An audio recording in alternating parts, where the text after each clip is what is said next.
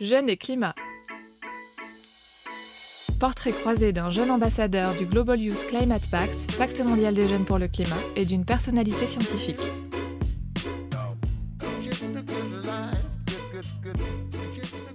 Je m'appelle Ali Ouba. Je m'appelle Aliou Guissé. J'habite à Brooklyn, New York. J'ai grandi en République de Guinée. J'habite euh, Dakar. J'ai 21 ans. Je fais de- des études en informatique. Alors, je suis euh, professeur d'écologie à l'université Cheikh Anta Diop et je m'occupe donc plus particulièrement dans mes recherches de la Grande Muraille Verte. Il suffit tout simplement de protéger un espace pendant quelques années, évidemment, que des espèces euh, végétales apparaissent et évoluent. C'est ça qu'on essaie de faire aussi au niveau de la Grande Muraille Verte. Actuellement, les actions que je mène se situent au niveau de la recherche des écosystèmes dans la zone euh, semi-aride du Ferlo. Nous nous intéressons aussi aux usages que les euh, populations locales font de ces plantes-là. Euh, dans mon pays d'origine, mais aussi il y a la question de, de coupe abusive des bois. Parce que la, la Guinée est un pays qui a beaucoup de forêts, mais actuellement, il y a moins de forêts vu que les gens coupent les arbres et occupent des espaces. Il n'y a pas de réglementation efficace là-dessus. Je me rappelle même, il y a une montagne qu'on surnomme le chien qui fume dans la ville là où j'ai grandi. Cette montagne avait beaucoup d'arbres dans les années 2005-2006. Il y a même des gens qui, qui disaient, euh, ju- juste pour plaisanter, que à Dubreka, il y a un trou au ciel parce que ah, il pleuvait beaucoup. Mais maintenant, les gens ont coupé les arbres autour de cette montagne et ont construit des, des maisons et il pleut rar- rarement. La saison a été déréglée. Les conséquences de la déforestation sont énormes. Nous savons que s'il n'y a pas de plantes, s'il n'y a pas de verdure, la première conséquence qui va se faire, c'est au niveau des sols.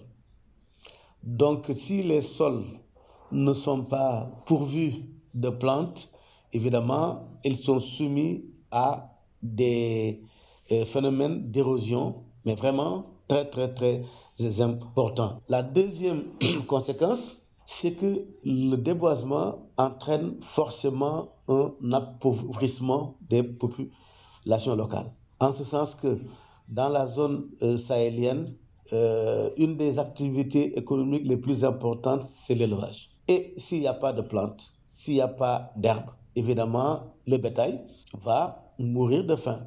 Une autre conséquence, évi- évidemment, c'est tout simplement la réduction aussi des pluies, parce qu'on sait que les zones reboisées, il y a un phénomène d'évapotranspiration la jeunesse, évidemment, elle est assez sensible à, cela. Malheureusement, ils sont dépourvus de moyens pour pouvoir euh, mener une lutte quelconque allant dans ce sens. Et on essaie, nous autres professeurs d'écologie, de les aider. Et même, il nous arrive aussi de les accompagner pour leur donner plus d'arguments scientifiques, n'est-ce pas, euh, pour essayer en tout cas de faire de telle sorte que les populations locales aussi puissent prendre conscience de l'intérêt de la préservation de l'environnement.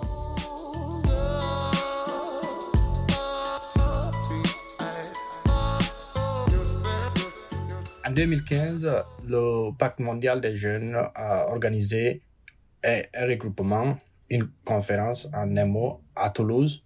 Mais avant d'y aller, en Guinée, il y a des journalistes et nos professeurs du, du, lycée qui ont sélectionné cinq jeunes afin que nous puissions représenter la Guinée. Le Global Youth Climate Pact euh, représente euh, une communauté pour moi, une famille où nous discutons des questions environnementales, mais aussi sociales, afin de pouvoir trouver des solutions pour euh, combattre le réchauffement climatique, mais aussi les inégalités sociaux.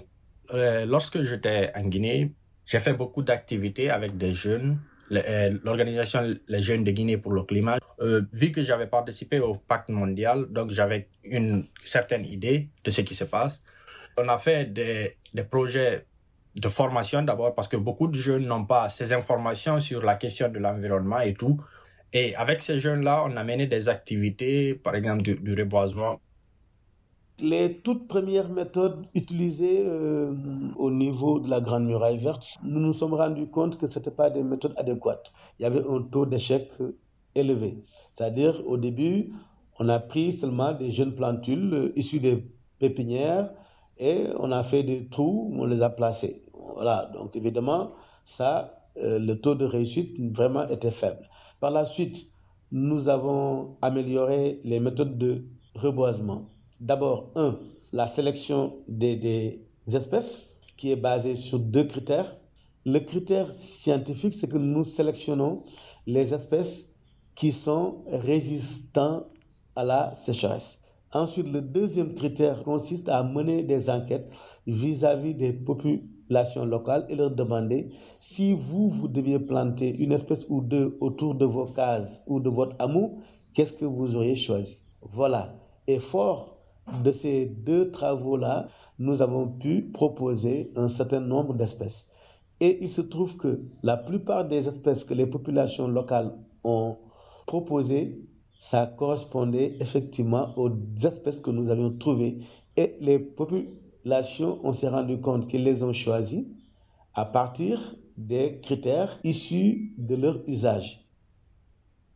Je voudrais dire aux jeunes que eh, de prendre notre destin en main, nous savons que dans quelques années, dans 10, 20 ou 30 ans, que c'est les jeunes d'aujourd'hui qui, qui deviendront les, les adultes qui doivent prendre des décisions de demain. Et là, maintenant, nous, on est face à une réalité. On, on a les données devant nous et on a, on connaît les causes et les conséquences et de, de, de, de, de règlement climatique ou de ces problèmes d'inégalité et tout. Si les jeunes d'aujourd'hui commencent à prendre des actions dès maintenant, je pense que le futur sera meilleur. Oui, euh, le message, euh, il est assez simple en fait.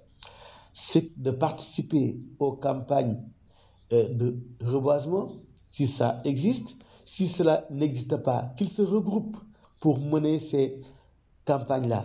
S'ils ne peuvent pas le faire, qu'ils prennent chacun un ou deux pieds d'arbre, que ce soit des espèces fruitières ou des espèces d'ombre ou des espèces alimentaires médicinales, peu importe, qu'ils reboisent dans leur maison, qu'ils reboisent devant leur parcelle et influencer aussi les parents à faire de même.